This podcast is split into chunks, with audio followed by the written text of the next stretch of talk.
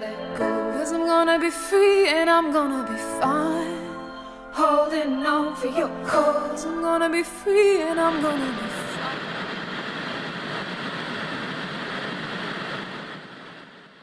Cada verano, mi vecino construía un nuevo espantapájaros. La zona rural en la que crecí hacía que los pueblos más pequeños parecieran densamente poblados.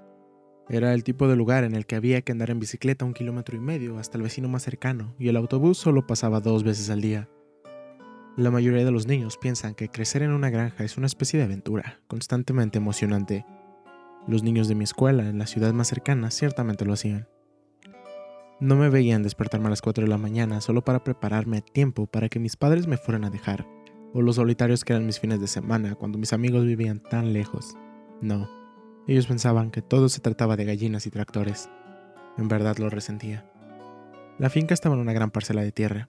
Teníamos acres alrededor de la casa, terminaba en un borde forestal que nos separaba de los vecinos lejanos y algunos campos también. Me dejaron jugar libremente en la granja desde muy temprana edad. La única regla era que debía quedarme solo dentro de nuestro terreno, donde empezaban los árboles, terminaba la aventura. El aburrimiento me mataba. Los pollos no son tan emocionantes cuando son parte de tu vida diaria, y la diversión que un niño puede tener solo no es mucha que digamos. No fue sino hasta que cumplí algo así como los 8 años, más o menos, que comencé a explorar los bosques que formaban la frontera. Al principio entraba y salía de los árboles en el borde de la granja y finalmente, después de un tiempo, reuní el coraje para adentrarme más en el bosque. Tuve cuidado, eso sí, Siempre me aseguraba de embarcarme en mis aventuras casi tan pronto como salía de la casa para tener el máximo tiempo para explorar sin ser atrapado por mis padres. El día que crucé la frontera por primera vez, estaba tratando de medir el tiempo que me tomaría atravesarlo todo. Pasaron unos 15 minutos, más o menos, hasta que llegué a Claro de la propiedad del señor Hinchcliffe, un agricultor de papas anciano a la izquierda de nuestro hogar. La gente local lo conocía por ser un hombre muy reservado y silencioso. Era un claro grande y circular, separado del resto de tierra por una especie de árbol diferente al de nuestro bosque. Era casi como si lo hubieran plantado años antes para crear y mantener el claro separado, oculto. En el centro del círculo había un hombre de pie frente a mí, inmóvil. Al principio estaba aterrorizado, convencido de que el señor Hinchcliffe estaba a punto de llevarme a casa por allanamiento. Traté de esconderme detrás de un árbol mientras vigilaba al hombre, dándome cuenta de que no se había movido un solo centímetro. Me tomó un momento, pero los postes finalmente lo delataron.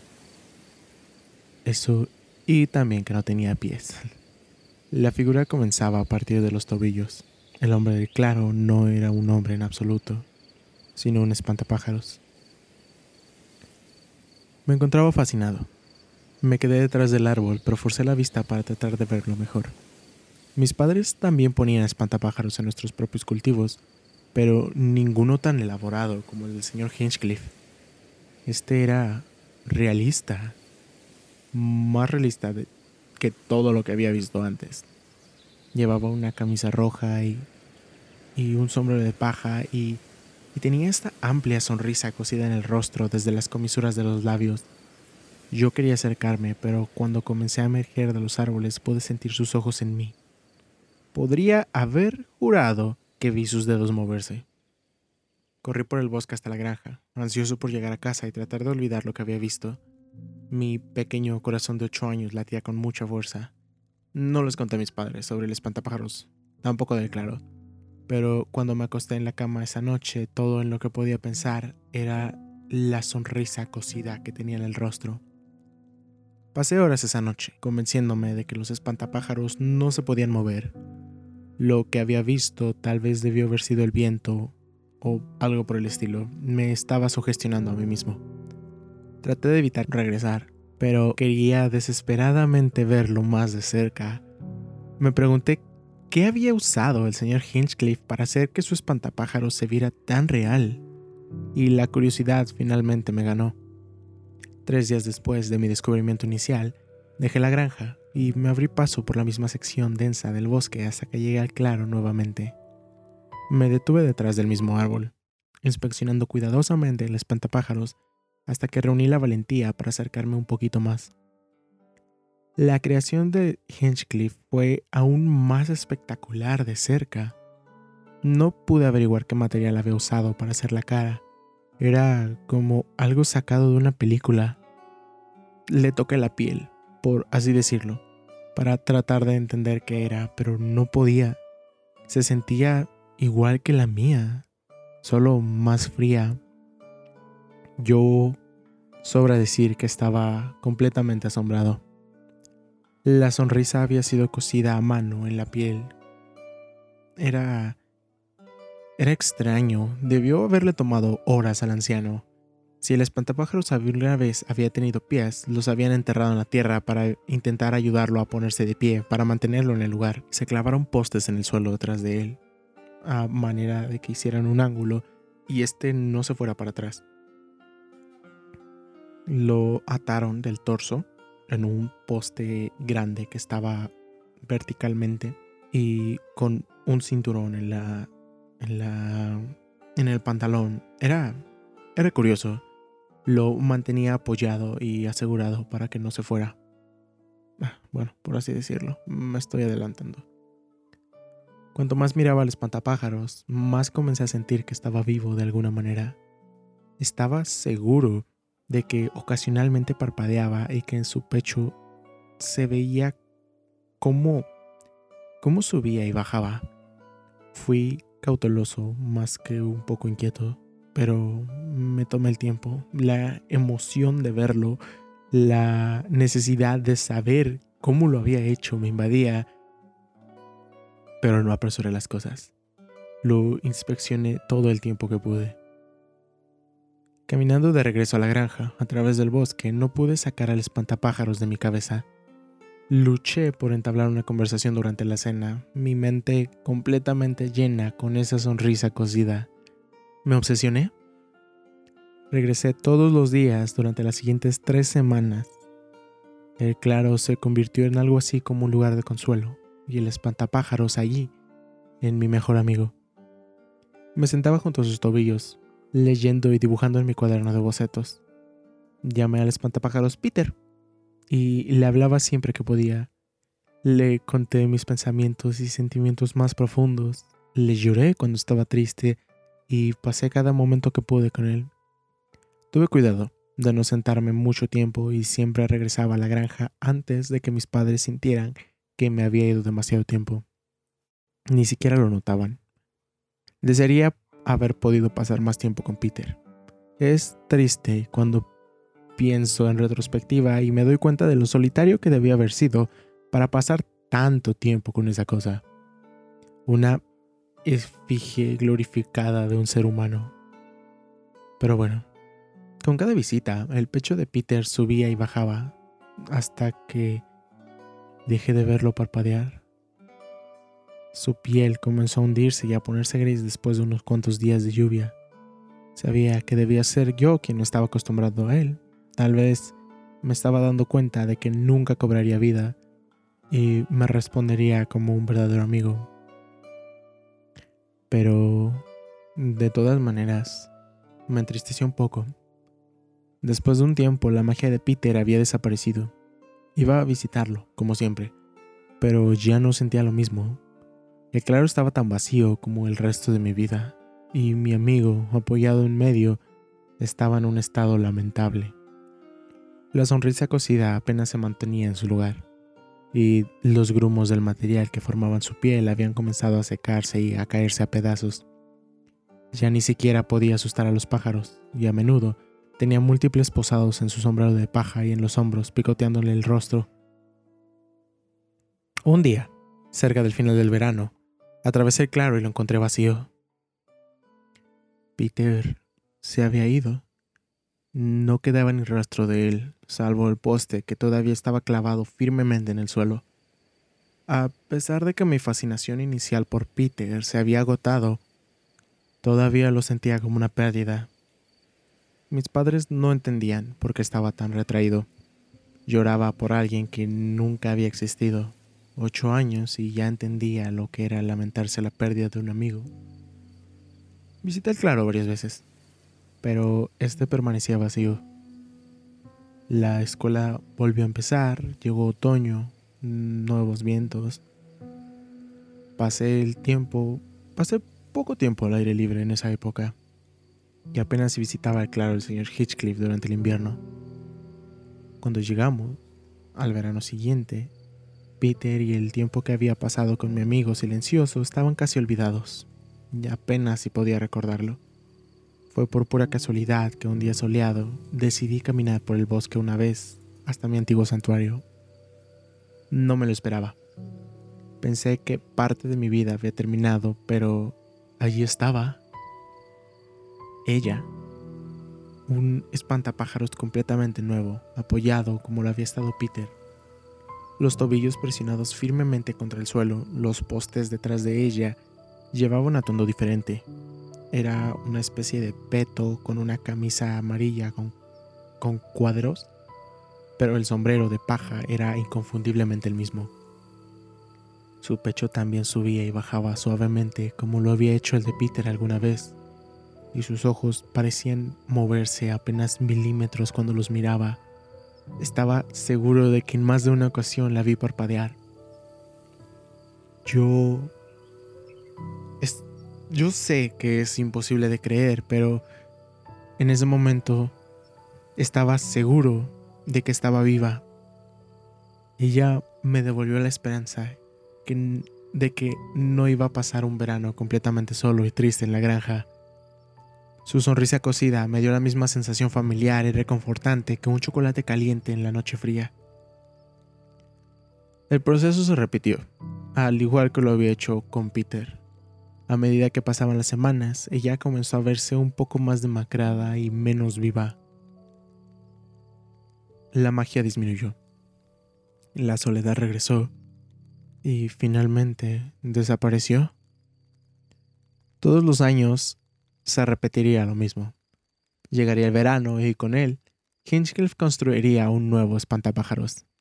Vinían en todas las edades, formas y géneros también. Un nuevo amigo que sabía que se marchitaría y desaparecería como los demás.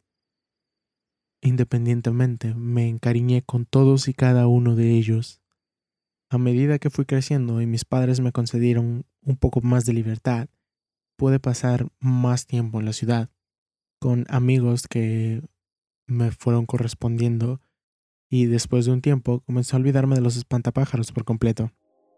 Prefería las chicas y las salidas nocturnas en lugar de sentarme con objetos inanimados en la mitad del campo. Pasaron los años y me fui de la casa para cursar la licenciatura en arte. La universidad cambió mi vida. Por primera vez tenía un grupo de amigos y a mi, era, era diferente. Tenía amigos todo el tiempo. Los que no fueron plantados en el suelo. Me, me mudé con ellos y solo regresaba a casa para Navidad. Aunque, si le soy sincero, nunca me olvidé de los espantapájaros del señor Hinchcliffe. Fueron mis salvavidas durante tanto tiempo pero seguí adelante y ya no sentía que los necesitara. Han pasado tres años, justo ahora, desde la última vez que pasé un verano en la granja, y el cierre me ha obligado a volver aquí. Todo esto de la cuarentena. Cuando todos mis compañeros de casa regresaron con sus familias, no podía soportar la idea de que estaría yo solo, sin mis padres habían salido, no, no piensen otras cosas. Entonces hice lo mismo, mis padres iban a regresar, habían ido de vacaciones y yo no tenía la intención de visitar el claro, se los juro. De hecho, han pasado años desde que realmente la idea me cruzó la cabeza. Había estado muy envuelto en la vida social que tenía y que nunca tuve cuando era niño pues solo cuando mi madre compró a su nueva amiga Linda unas cosas y llegó de visita. Linda vive en la granja de la izquierda y una vez platicando eh, mientras estábamos en la sala, lo mencionó y recordé el secreto de mi infancia, el pequeño claro, mi, mi lugar seguro. uno que ahora desearía poder borrar. ¿Qué le pasó al señor Hinchcliffe? Pregunté casualmente durante la cena. Mi corazón se hundió al darme cuenta repentinamente de que nunca podría ver otra de sus increíbles creaciones. Me sentí melancólico. Mi madre bajó la cabeza tratando de planear una respuesta, como considerando demasiado lo que iba a decir después. ¿No lo sabes? dijo Linda. Mi mamá levantó la mirada y la observó consternada. Después ella continuó. Fue horrible, Charlie. Salió en todas las noticias. Dejó de responder las llamadas de su hermana el año pasado y después de un tiempo ella le envió una carta a la policía local para que para solicitarles que hicieran un control de bienestar. Fueran a verlo si algo estaba pasando. Y cuando llegaron, él ya no estaba en la casa. Así que comenzaron a buscar por todo el terreno. Y lo encontraron, colapsado en un bosque al otro lado de nuestros árboles. Había tenido un ataque al corazón. Porque eso sería noticia, pregunté yo sin entender realmente lo que pasaba. Una gota de sudor corrió por mi cuello mientras me imaginaba al señor Hinchcliffe muerto en el claro, tirado en la mitad de la nada. En mi claro. La cara de mi madre de alguna manera todavía se deprimió más. Es que no estaba solo, Charlie. Encontraron una mujer atada a un poste junto a su cuerpo le había estado inyectando algún tipo de droga que la mantenía completamente paralizada mientras estaba consciente. Le plantó los pies al suelo para mantenerla de pie y... y la vistió como... Tragó saliva, como un espantapájaros. La policía peinó el terreno. Empezaron a investigar y encontraron 45 cuerpos enterrados. Lo había estado haciendo durante años. Sentí que la bilis me subía por la garganta. Mi mente comenzó a conectar puntos que nunca había imaginado. ¿Qué le pasó a la chica? Pregunté yo. Ella sobrevivió, mm, respondió mi madre. Apenas. Cuando finalmente la recuperaron, escribió una carta explicando lo que había sucedido. Llevaba dos semanas atada en el poste antes de que la encontraran. Hitchcliff tomó todas las precauciones posibles por mantenerla viva. Llegaba todas las mañanas y la alimentaba, le daba agua. Pero... De todas maneras, lo peor de todo es que ahora solo puede comunicarse por escrito después de lo que le hizo en la cara. Ese maldito enfermo le cortó la boca y se la cosió en una sonrisa.